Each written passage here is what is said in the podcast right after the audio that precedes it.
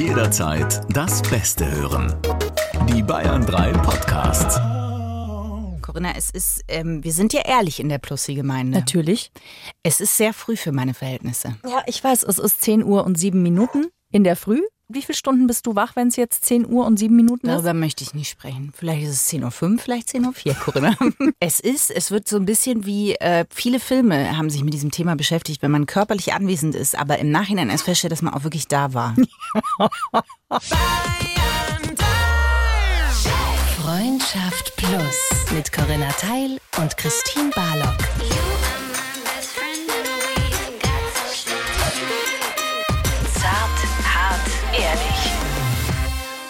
Hallo. Und herzlich willkommen. Oh Oh nein. Oh, Corinna. Wir haben das so oft geübt jetzt. Wir haben es gar nicht geübt. Ping-Pong-Anmoderation. Hallo. Und Herzlich willkommen zu einer neuen Folge von Freundschaft Plus mit Corinna und Christine wir sind heute mal zu dritt. Aber wie in einer guten Zaubershow weiß man noch nicht, was sich hinter dem Flittervorhang verbirgt. Weil wir fangen ja, wir fangen ja immer erstmal an, selber in dieses Thema rein zu äh, diven. Kugeln. In dem Fall ist es wirklich Kugeln, Corinna. Ich habe einen trockenen Hals. Weil für mich wird das heute, es wird eine Herausforderung. Bist hast du dich gut vorbereitet? ja, also ja, Und zwar gar nicht. Nein, ähm, ich habe, nein, ich habe mich gedanklich hochgepusht. das um die Uhrzeit. Ja, das ist eine Leistung. Ja. Wir sprechen heute über diese klassische Fifty Shades of Grey Nummer. Ihr wisst schon, ne? Also dieses, wie sagt man denn in der Umgangssprache, wenn jemand zum Beispiel zu einer Domina geht und sich, wie sagt man, sich Da hingibt, schaust du mich an. Ich Ja. hab, das ist wirklich ein Bereich, ich, ich Nein. schwimme in völlig neue Gewässer. sich dominieren lässt. Sicht, okay. Ja, es gibt ja den Dom sozusagen und den Sub. Das hieß in diesem Buch so, ob das wirklich so heißt, da Das bin ich heißt mir nicht wirklich so. sicher. Werden da Verträge geschlossen? Das weiß ich nicht, das können wir gleich mal fragen nachher. Muss, wie groß muss so eine Ausstattung sein? Was meinst du denn mit Ausstattung? Na, der hat doch eine Gerte, eine Feder, habe ich gesehen, Nippelklemmen, habe ich auch gesehen, ja, glaube ich. stimmt. Und man kann sich natürlich auch festbinden lassen. Und diese Teleskopstange, die ich interessant äh, fand, weil ich mir dachte, es gibt's ja auch als Gardinenstange. Kann man das nicht auch verwenden? ich glaube, wir sollten sehr schnell Ja.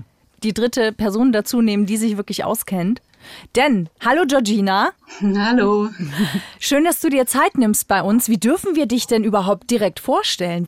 Also ich bin Georgina, ähm, das ist mein ganz normaler Name und ich arbeite als Lady Georgina als Domina. Und mein Domina-Name ist Lady Georgina, das ist die ähm, höfliche Anrede an die Domina. Gibt es eine unhöfliche Anrede, wenn du das so betonst? Äh, ja, den Titel weglassen wäre unhöflich. Okay, alles klar. Aber wir sind ja unter uns heute, das heißt Georgina ist in dem Fall völlig in Ordnung. Okay.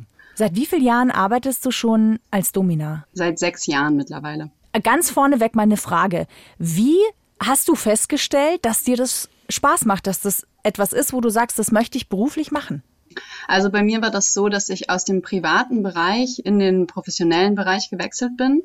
Das heißt, ich habe schon relativ früh angefangen, selber äh, BDSM und kinky Spiele zu machen. BDSM, Entschuldigung, das sind, ähm, das sind die Buchstaben, die ich immer verwechsel. Bondage, Discipline, Sadomasochismus. Okay. Bondage ist das mit den Knoten. Richtig, mit Okay. den Seilen und den Knoten. Alles klar. Genau. Und es gab einen Punkt in meinem Leben, wo dann für mich klar war, dass ich einen Berufswechsel vornehmen muss und dann einfach wirklich Lust hatte, das auch professionell zu machen. Und klappt das dann so einfach? Also ist das so, dass man sagt, ich hänge ein Schild draußen hin oder ich verteile Zettel oder wie spreadet sich das? Äh, Das klappt nicht so einfach. Es ist tatsächlich, also ich treffe sehr viele Leute, die gerne selber auch in den professionellen Bereich wechseln wollen und diese Vorstellung haben, super, ich werde jetzt einfach Domina und verdiene dann ganz einfach ganz viel Geld damit. Ähm, so einfach ist das mittlerweile nicht mehr, weil natürlich lange, lange Zeit ähm, hat das gut funktioniert. Es gab viel Laufkundschaft und Leute sind einfach so vorbeigekommen. Es war relativ spontan. Jetzt läuft fast alles tatsächlich übers Internet vorher. Das heißt, ja, wir sind alle sehr dabei, uns eine große Internetpräsenz aufzubauen, Fotos zu machen. Wir haben fast alle eine Website, auf der wir auch viel erzählen, also viel über uns erzählen, viel erzählen, was wir gerne machen, äh, was man bei uns erleben kann. Es gibt sehr viel Kommunikation schon vorher ähm, über E-Mails oder übers Telefon, bis es dann halt wirklich zu einer Session und einer Live-Begegnung kommt, die dann auch bezahlt ist. Mhm. Was ist denn so das Gefühl, also wenn vorher schon so viel Kommunikation stattfindet, ist es dann auch eine Unsicherheit, mit der die Leute auf dich zukommen, wenn sie dich kontaktieren? Ähm, ja, das liegt ein bisschen am Erfahrungsgrad, den die Leute haben. Ähm, mir ist es sehr, sehr wichtig, dass ich die Leute so ein bisschen mit ihren Unsicherheiten auch abhole und vor allem dieses Gefühl von Sicherheit und Vertrauen schaffe, dass sie zu mir kommen können, sich da auch fallen lassen können ähm, und dann wirklich ja abgeben können und sich in Sicherheit einmal ihrer Lust hingeben können. Was sind denn das für Unsicherheiten, wenn du sagst, die kommen da tatsächlich und du willst ihnen diese Unsicherheiten nehmen? Nur als ein Beispiel mal. Ich glaube, einer der größten Unsicherheitsfaktoren ist immer, ich habe diese total verrückte Fantasie, ist das in Ordnung? Mhm. Bin ich okay, so wie ich bin damit? Richtig. Ja. Und diese perversen Ideen, die ich habe, darf ich die dann haben? Darf ich damit zu dir kommen. Mhm. Wie schützt du dich denn da? Weil das ist so ein Ding, ähm, wenn ich jetzt nur über E-Mail-Kontakt, ne, aus meiner naiven Erfahrung jetzt heraus, nur über E-Mail mit jemandem Kontakt habe und da wird explizit über Sachen gesprochen, bist du dann mit dem alleine mit dieser Person oder mit der Frau, kann ja auch sein, dass eine Frau kommt, ähm, bist du dann mit denen alleine? Gibt es ein Sicherheitsnetz oder ist das dann wirklich äh, Eye to Eye und los geht's? Ich arbeite hauptsächlich im Studio, da sind wir selten alleine. Okay. Ähm, es ist aber auch so, dass ich wirklich sehr wenig Sorge habe. Also es ist so, dass ich persönlich sehr gut weiß, wie ich mich schützen kann und mich da auch sehr wenig unsicher fühle. Wie lange dauert denn so eine, so eine normale, sagt man Sitzung oder was, wie nennt man das? Session, Session. sagen wir. Okay. Standardmäßig eine Stunde. Ich mache persönlich sehr viel lieber längere Sessions. Am liebsten so über einen Zeitraum von zwei Stunden. Mhm das ist die Zeit, wo ich den besten Spannungsbogen kreieren kann und das Gefühl habe, es ist so das intensivste Erlebnis. Wie geht das denn los? Wenn ich das noch nie gemacht habe und ich weiß, ich habe aber so eine Fantasie, dann kann ich schon zu dir kommen. Auf jeden Fall. Ich nehme sehr, sehr gerne Leute ohne Vorerfahrung und absolute Beginner und mache gerne mit denen eine Session. Vor allem und dann auch erstmal rauszufinden, was sind genau die Fantasien, die jetzt passieren sollen. Das Erste, was wir dann tun würden, wäre ein Vorgespräch zu führen. Ähm, ihr habt vorhin auch schon Fifty Shades of Grey äh, thematisiert. Mhm. Ja. Das war mir direkt ein ganz großes Anliegen, von diesem Bild abzuweichen. Ja. Dass das einfach so passiert und dann macht er da einfach irgendwie Sachen. Mhm. So ist das nicht. Tatsächlich, wenn du jetzt zu mir kommen würdest, dann würde ich mich als erstes hinsetzen mit dir und fragen, ob du lieber einen Tee, einen Kaffee oder ein Wasser möchtest. Das klingt gut. So. Alles in mir, alles in mir entspannt sich gerade. Richtig, darum geht's. Ja. Und dann würde ich mir wirklich viel, viel, viel Zeit nehmen, um rauszufinden, was sind deine Fantasien, was sind deine Vorlieben, ähm, wo habe ich vielleicht das Gefühl, da hast du Fantasien, da traust du dich noch nicht mehr, das so direkt zu sagen was sind vielleicht auch körperliche Einschränkungen, die du mitbringst? Ähm, mhm. Oder auch Stellen an deinem Körper, die dir lieber oder weniger lieb sind, Gefühle, die du haben möchtest die dieses Erlebnis irgendwie mit mir erzeugen soll. Oh, das ist eine gute Frage. Ja. Gefühle, die ich haben möchte, das ist, das ist gut. Nicht was möchte ich erleben, sondern was möchte ich fühlen dabei. Genau, und häufig geht es um sowas wie, ich möchte das Gefühl haben, ausgeliefert zu sein. Ich möchte das Gefühl haben, die Kontrolle abzugeben. Mhm oder auch eine bestimmte Körpersensation, sowas wie ich möchte viel Leder fühlen, ich möchte eng eingepackt sein, ich möchte das Gefühl haben, körperlich kontrolliert zu werden, also physisch runtergedrückt und festgehalten zu werden. Mhm. Das sind Fragen, auf die ich versuche im Vorgespräch eine Antwort zu finden und mir dann zu überlegen, wie kann ich dieses Gefühl bei meinem Sub am besten kreieren in der Session. Und ist das dann, wenn jemand zum Beispiel sagt, ich möchte eng eingepackt sein, ist das dann für dich so, ah, okay, dann ist es Plan B sozusagen oder Plan äh, C, D, E? Also gibt es immer so bestimmte Wege oder ist wirklich jeder ähm, Kunde sozusagen, der zu dir kommt, ist eine, ein eigener Weg? Also du fängst mit dem an, die zwei Stunden und dann ist das, weißt du so, okay, das will er fühlen und dann musst du ja quasi immer reagieren in dem Moment auch, oder? Ja, es ist schon sehr individuell, aber ich habe natürlich auch die Dinge, die ich persönlich gerne mag. Ah. Das ist mit dem Thema eng eingepackt. Das eine, was ich persönlich zum Beispiel gerne mag, ist mit meinem Körper jemanden sehr eng umschließen. Mhm. und sehr festhalten und körperlich sehr dominieren. Ähm, das hat für mich den Reiz, dass ich äh, sehr viel mehr körperliche Kraft habe, als man erstmal so denkt, wenn man mich sieht. Mhm. Und ich mag diesen Effekt, mhm. dass Leute überrascht sind davon. Ähm, und das andere, was ich sehr gerne mache, wir haben so einen großen Ledersack. Da kann man auch jemanden sehr gut und einfach drin einschließen. Und das ist einfach was, was mir persönlich Spaß macht, mhm. weil ich auch das Material mag. Ich mag Leder sehr gerne. Und dann sind das natürlich so ein bisschen die Go-to-Responses, die ich dann habe. Aber klar, wenn, wenn ich jetzt einen Gast habe, der zu mir kommt und sagt, ja, ich möchte eingepackt werden und ich stehe total auf Latex oder auf Folie und ich möchte darunter sehr viel schwitzen, dann suche ich mir ein Material aus, was dieses Gefühl hervorbringen ah, kann. Ja. Mhm. Also es ist ja was sehr Sinnliches auch über den Kontakt, den man hat, über die Haut oder wie du auch sagst, über den Widerstand, den man da ja spürt. Weil das ist im ja. ersten Moment ja nichts, also ne, als Laie, wenn man das so hört, dann ist es ja im ersten Moment nichts, wo ich jetzt sagen würde, im Klischee gedacht ist das was Sinnliches. Aber wenn ich dich jetzt so sprechen höre, dann finde ich, hat das durchaus sehr viel mit Sensualität zu tun.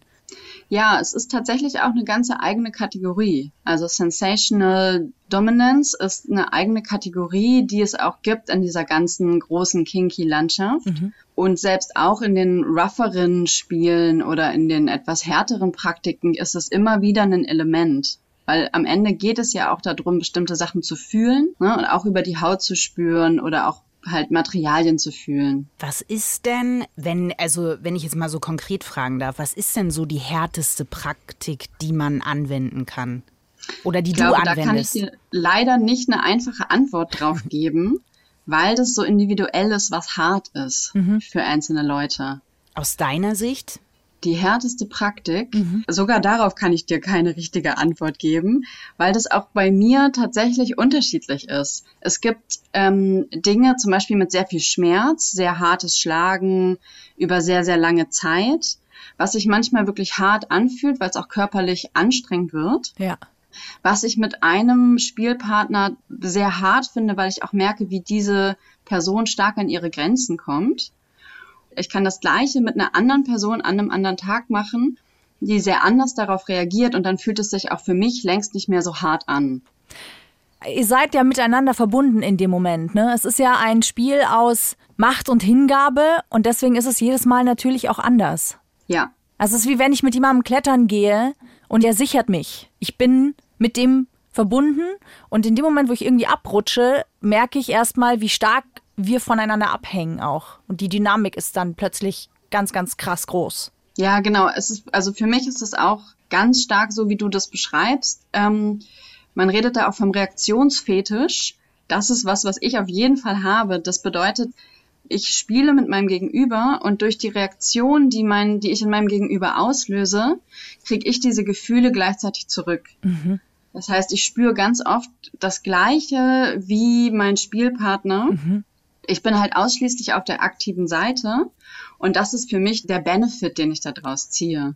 Ne, dass all diese Endorphine und Glücksgefühle und die, die mein Sub hat, wenn ich ihn bespiele, auch gleichzeitig bei mir ankommen. Es klingt ja schon so, als hättest du diese zwei Stunden, baust du eine krasse Verbindung einfach zu jemandem auf. Das bestimmt ist ja auch individuell, bei manchen stärker, bei manchen weniger. Gibt es da auch Sachen, dass man wirklich jetzt nicht übertrieben sich verknallt? Das jetzt, aber ich hoffe, du weißt, was ich meine.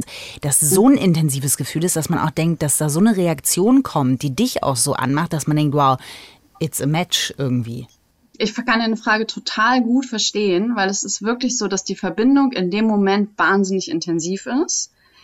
Und für mich ist es aber gleichzeitig was an Professionalität, dass ich in der Lage bin, sehr schnell und sehr gut in diese intime Verbindung reinzugehen und dann aber auch wieder diese Verbindung schließen kann und wir beide individuell rausgehen.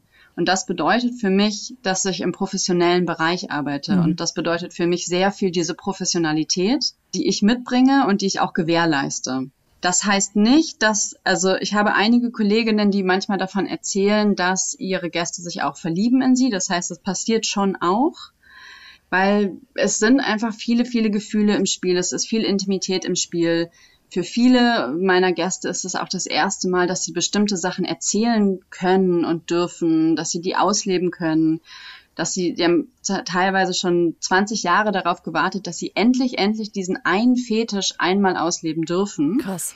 Dieses Gefühl von Befreiung, was dann auch viele haben, ist es natürlich dicht dran, auch so ein bisschen verknallt zu sein und das auf die Person zu projizieren, die einem das jetzt möglich gemacht hat. Mhm.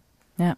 Aber gehst du dann, wenn du nach Hause gehst, ist es dann wirklich was, wo das du einfach so abstreifen kannst? Beschäftigen dich manche Sachen im Nachhinein noch? Hast du ein Ritual, wie du da auch irgendwie rauskommst? Oder ist es Mhm. wirklich, du gehst raus, die Tür ist zu und es ist, äh, ich gehe Brötchen holen? Ähm, ja, nach außen hin sieht das genauso aus. Ich gehe raus, mache die Tür zu, ich gehe Brötchen holen und äh, mache meinen Alltag weiter. Trotzdem ist es so, dass diese Begegnungen für mich ja auch sehr nah sind und sehr bewegend sind. Und das ist schon auch so, dass mich das oft sehr beschäftigt und ich fühle mich auch sehr verbunden. Gerade denjenigen, die häufig zu mir kommen über längere Zeit. Das sind schon sehr intensive Beziehungen, die man aufbaut. Wenn ich dich so reden höre, das ist ja ein unglaublich krasser Job, den du hast. Also gerade weil es so viel mit, ja, ich glaube, Scham auch zu tun hat auf der Seite der Menschen, die kommen und sich dir endlich offenbaren mit einem Wunsch, der ja offensichtlich vielleicht schon Ewigkeiten in ihnen steckt. Und jemandem dann auch diesen Raum zu geben. Ist es dann für dich so, dass du, wenn du so eine Verbundenheit spürst und auch so eine Wirkungsmacht spürst, dass normaler Sex, äh, dass der für dich nicht mehr so reizvoll ist, weil er nicht diese Tiefe hat? Oder ist es für dich so, dass du sagst, du bist auch mal ganz froh, dass du nicht immer so deep diven musst? Ich hatte lange Phasen, wo, wo ich wirklich nur kinky unterwegs war und aber mit zunehmenden Jahren auch einfach merke, ach, es gibt so viel anderes, was sich genauso intensiv anfühlt, weil es ja ganz oft ähm, nicht nur um das geht, was wir tatsächlich tun, sondern auch um das Mindset, in dem wir sind, Ja. wenn wir Sexualität ausleben. Ja, voll. Und das ist bei mir nicht anders. Je länger ich das mache, desto simpler werden bestimmte Sachen. Also von den Praktiken her, für mich persönlich auch. Und ich finde vor allem das, was ich gelernt habe über diese lange Zeit im BDSM und im Kinky-Kontext unterwegs zu sein, ist die Art von Kommunikation, die das Ganze mitbringt. Weil du kannst BDSM nicht äh, lustvoll und vernünftig und intensiv ausleben, wenn man nicht gut darüber spricht, was man möchte und was man nicht möchte und wo man eigentlich hin möchte. Und das ist was, was man auch wirklich, wirklich gut in, ich sag jetzt mal, das Vanilla-Sex-Leben. Das meinte ich. Danke, danke. Das ist, es gibt ein Wort dafür. Ja, genau, danke. Genau, das lässt sich aber richtig gut damit reinnehmen, weil letzten Endes ist es da ja auch nichts anderes. Man möchte ja auch da intensive, intime Begegnungen haben. Ja. Manchmal mehr, manchmal weniger. Manchmal will man auch einfach nur ficken. Das ist ja auch cool. Ja, voll. Wenn jetzt jemand zu dir kommt, sprechen die auch mit dir darüber, ob die Partner oder PartnerInnen jeweils wissen, dass sie zu dir kommen? Oder ist das was, über was ihr gar nicht sprecht? Und ist dir das auch schon mal passiert, dass du zufällig einen, einen Kunden quasi getroffen hast? Das ist mir noch nie passiert. Gott sei Dank. Richtig. ja, was würde ich dann tun? Ich glaube, ähm, einfach so tun, als wäre das nicht passiert. Ich weiß es nicht genau. Aber es ist relativ unterschiedlich. Einige kommen und erzählen direkt, wie das ist mit der Frau, mit der Familie oder auch mit dem Mann, den sie zu Hause haben und wieso sie jetzt zu mir kommen. Für andere ist das einfach was, was sie gar nicht erwähnen wollen und gar nicht irgendwie thematisieren wollen, weil das ist jetzt irgendwie ihre Zeit oder die Zeit, wo sie auch Abstand von ihrem Alltag nehmen. Meine Devise ist auf jeden Fall, dass ich danach nicht frage, weil es mich ganz klar nichts angeht. Ja, okay. Es gibt ja dieses Klischee, dass Menschen, die zum Beispiel zu einer Domina gehen, oft selbst einen sehr dominanten Beruf haben, einen, wo sie sehr tough sein müssen, wo sie sehr viel bestimmen, Entscheidungen treffen müssen, nach vorne gehen. Ne? Und die brauchen dann äh, oder genießen dann einfach mal alles loslassen zu können und sich einfach komplett hingeben zu können und wirklich mal die Kontrolle an jemand anderen abgeben zu dürfen. Ist es was, was du bestätigen kannst aus deiner Erfahrung raus? Ähm, nein. Das, was du gerade beschrieben hast, nenne ich das Manager-Klischee. Genau. Mhm. Ja, Ja. Ne? der, der Manager, der immer alles im Griff haben muss und dann geht er zur Domina und kann endlich mal Genau. loslassen. Das ist nicht so. Es ist natürlich so, dass die Dienstleistung, die ich anbiete, relativ hochpreisig ist. Das heißt, es kommen zu mir auch nur Leute mit bestimmten Berufen, die sich das schlichtweg leisten können. Dadurch ist es so ein bisschen verzerrt. Aber ich glaube ganz, ganz fest daran, dass wenn wir sexuell auf Dominanz oder Submission stehen, dass es einfach eine sexuelle Präferenz ist, die wir haben. Das ist einfach eine Vorliebe, die wir mitbringen, vielleicht einen Fetisch, den wir haben, den wir ausleben wollen. Und es hat nicht unbedingt was mit deinen Lebensumständen und deinem Charakter zu tun. Was kostet denn so eine Session? Die Stunde liegt zwischen 200 und 300 Euro. Okay, alles klar. Im Studio. Ja. Es gibt natürlich, der Markt ist natürlich groß, das Ganze geht von bis. Es gibt unfassbar viele individuelle Arrangements, die Leute auch treffen, äh, andere Konzepte gegen Geschenke, Sugar Daddies. Mhm. Ich glaube, gerade in dem Bereich sexuelle Dienstleistung kann man alles finden, was man gerne möchte. Wie sehr beeinflusst das eigentlich deinen Alltag? Also, weil, was ja auch immer so in Filmen so ein bisschen suggeriert wird, ist, oh, ich habe eine SMS bekommen, ich muss leider los. Oder hast du wirklich so einen Terminplaner? Wie läuft dein Alltag ab? Also ich arbeite nach Terminplaner tatsächlich. Ich mache das grundsätzlich nicht, dass ich eine Nachricht bekomme und dann sofort losspringe und losgehe. Es gibt tatsächlich viele Leute, die das wollen. Ich mache das nicht, weil mir das persönlich einfach nicht liegt und ich finde das auch dem, was ich anbiete oder der Rolle, die ich anbiete, nicht entsprechend. Mhm. Das heißt, es gibt von mir ganz klar festgelegte Termine und Leute, die mich sehen wollen und mich besuchen wollen, können an diesen Termin mit mir vorher einen Termin vereinbaren. Und da bin ich auch ziemlich strikt. Und es ist mir auch, also für mich natürlich persönlich auch, aber es ist mir auch deshalb wichtig, weil ähm, das auch nochmal betont, dass es eine Arbeit ist und dass Sexarbeit einfach Arbeit ist und ich eine Dienstleistung anbiete und ich nicht anbiete, dass Leute frei über mich verfügen können. Mhm. Ja. So, das heißt, es hat auch noch ein bisschen einen politischen Grund oder ein bisschen eine politische Haltung der Sexarbeit gegenüber, die ich mache. Ich finde es so unglaublich krass, ehrlich gesagt, was das für eine wahnsinnige Verbindung sein muss, die da entsteht, wenn, wenn du mit jemandem eine Session hast, äh, zum Beispiel über zwei Stunden. Ähm, weil das stellt ja auch ein sehr klares Gefälle dar, logischerweise, zwischen Macht und jetzt nicht Ohnmacht, aber bis zum gewissen Punkt natürlich schon auch. Würdest du das auch in einer Liebesbeziehung machen? Weil für eine Beziehung, eine gesunde Beziehung, finde ich, ist ja Augenhöhe sehr wichtig. Und wenn man jetzt aber diese Art von Sex miteinander zum Beispiel hat, schafft man dann danach, kann man das ausblenden und dann wieder auf Augenhöhe anschließen? Oder wie ist das für dich? Also, ich habe ja erzählt, ich kam aus oder ich komme aus dem privaten Bereich. Das heißt, ich habe tatsächlich sehr viel genau diese Arten auch in meinem Privatleben gehabt und habe das immer noch. Mhm. Und unabhängig von Konzepten wie 24-7, das ist jetzt vielleicht nochmal ein bisschen spezielles Thema, aber gehen wir jetzt erstmal davon aus, ich habe eine Beziehung auf Augenhöhe, mit der ich auch BDSM-Spiele mit Macht- und Dominanzgefälle mache, mhm. ist es für mich unfassbar wichtig, dass selbst wenn mein Gegenüber submissive ist im Spiel und beim Sex, wir auf Augenhöhe darüber reden, was wir da machen wollen. Und dieses Konsensprinzip, dass ich mit den Leuten vorher darüber rede, möchtest du, dass ich das und das mache? Möchtest du das erleben? Ist für mich der absolute Startpunkt des Spiels. Und ohne das würde ich auch nie tief reingehen. Und das ist vielleicht von außen manchmal so ein bisschen schwierig zu verstehen, wie viel Kontrolle der sub submissive Part auch tatsächlich über das Spiel hat und über diesen Power Exchange hat. Aber es ist letzten Endes immer eine aktive Entscheidung, von den Leuten, die auf der passiven Seite spielen, diese Macht auch abzugeben an mich. Klar, aber wie komme ich dann, wenn du diese krasse Verbindung gespürt hast? Wie kommst du dann wieder zurück in den Alltag danach? Das meine ich. Da muss ich drüber nachdenken, weil mir das gar nicht schwer fällt. Und dem Gegenüber? Ähm, also nach jedem intensiven Spiel gibt es noch ein kleines Ritual, was wir Aftercare nennen. Aha. Das heißt, Genau, es ist relativ wichtig hinterher zu schauen, was brauche ich, damit ich genau diesen Sprung machen kann. Und das kann zum Beispiel sein, dass man zusammen noch kuschelt, dass man essen geht, dass man über bestimmte Sachen redet, wenn man jetzt zum Beispiel ein sprachlich sehr intensives Spiel hatte, wo es viel auch um Demütigungen geht, mhm.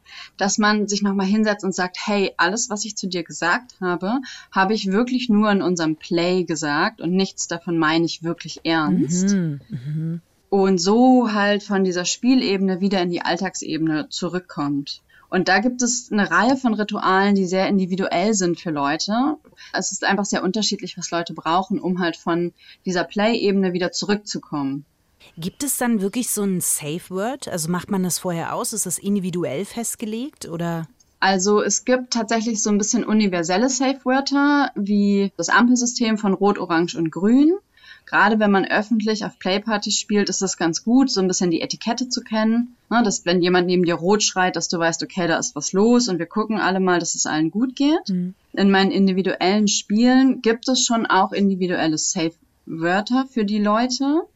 Es ist aber schon auch so, gerade mit zunehmender Erfahrung, dass die Leute bei mir sehr, sehr selten safe worden, weil ich oft schon vorher mitkriege, so, puh, okay, jetzt geht's wirklich an die Grenze, jetzt wird's schwieriger, ich gehe mal einen Schritt zurück und gucke, dass ich so ein bisschen das auch umlenke vielleicht in eine Pause oder in einen anderen Bereich. Wenn du in der dominierenden Rolle bist und du merkst, du kommst mit dem anderen eben jetzt, wie du gesagt hast, an eine Grenze, wo es wirklich tough wird. Und du siehst zum Beispiel, wenn es jetzt körperlich ist, wenn es wirklich auch mit Schmerz zu tun hat, dass der andere ja wirklich Schmerzen empfindet. Der Golden Retriever in mir, der würde das nicht aushalten. Da würde ich hingehen, auf die Knie gehen und würde sagen, brauchst du was zu trinken? Kann ich dir irgendwie helfen? Wie hältst du das aus, da drüber zu gehen? Denkst du daran, dass das dem anderen besonders viel Lust bereitet, gerade obwohl er gleichzeitig die Schmerzen hat? Oder wie schaffst du das, das zu halten? Ähm, zu mir kommen ja Leute, für die dieser Schmerz Lust bedeutet. Ja, das aber heißt, er tut ja auch weh. Ja, aber es kann so schön sein. okay, es ist wie bei einer Massage, wenn man den einen Punkt gefunden hat. Ja, gut. Und ich muss aber auch zugeben, ich bin schon, ich habe eine sehr große Caring-Seite in mir. Also wenn ich wirklich dann sehe, jemand ist am Ende seiner Kräfte, ja. dann dann wird auch das Wasser gebracht und der Schokoriegel und ähm, Händchen gehalten, bis es wieder besser ist. Okay, und dann könnt ihr da aber wieder einsteigen direkt und weitermachen oder ist das dann für den, für die Session einfach dann gut? Nein, da kann ich definitiv wieder einsteigen. Also es kommt so ein bisschen drauf an, wie viel Kraft dann noch vorhanden ist. Mhm. Ich finde zum Beispiel gerade am Anfang, wenn man sich auch noch nicht gut kennt oder wenn man noch nicht viel Erfahrung hat, eine sehr gute Regel, dass man regelmäßig eincheckt miteinander und kurz aus dem Spiel rausgeht und fragt, hey, ganz kurz auf Augenhöhe, wie viel kannst du noch? Mhm. Verträgst du noch was? Brauchst du eine Pause? Mhm. Und das ist so eine Annahme, die gerade durch diese populären äh, Filme und äh, Fernsehsendungen dazu kommt, dass man auf keinen Fall diese Rolle verlassen darf und es ist ganz ernst und ganz wichtig. Aber so ist das gar mhm. nicht. Man kann sehr spielerisch damit umgehen und wirklich flexibel handhaben. Ne? Wichtig ist das ein bisschen anzusagen, dass man weiß, auf welcher Ebene man sich gerade befindet aber super wichtig ist immer wieder einzuchecken und zu gucken, kann mein Gegenüber jetzt wirklich noch und macht es noch Spaß, mein Gegenüber weiter anzutreiben, vielleicht weiter an die Grenze ranzuführen oder ist jetzt wirklich genug? Wenn ich jetzt quasi mit meinem Vanilla-Sex denke, jetzt könnte man aber mal ein bisschen äh, Chili-Schote drüber äh, streuen. Was sind denn so Sachen, wenn ich mich jetzt im Privaten diesem Thema so ein bisschen nähern will? Gibt es Sachen, wo du sagst, das ist was, das ist schon mal gut, um damit anzufangen? Ein Spielzeug beispielsweise oder wo du sagst, das ist mal gut, nice to have zu Hause zu haben und damit ein bisschen zu experimentieren? Ich finde, dass man am Anfang gar nicht viel braucht, weil man relativ viel mit den Händen und mit dem Körper machen kann und vor allem auch mit dem Kopf, also mit dem Mindset und mit Sprache dabei oder Dominanzgefälle einfach über Wörter, über kleine Rollenspiele, ähm, sich vielleicht einfach mal in ein Setting begibt, wo man sagt, okay, ich spiele jetzt heute die Sekretärin und äh, du bist die Chefin und wir gucken mal, was da so passiert. Mhm.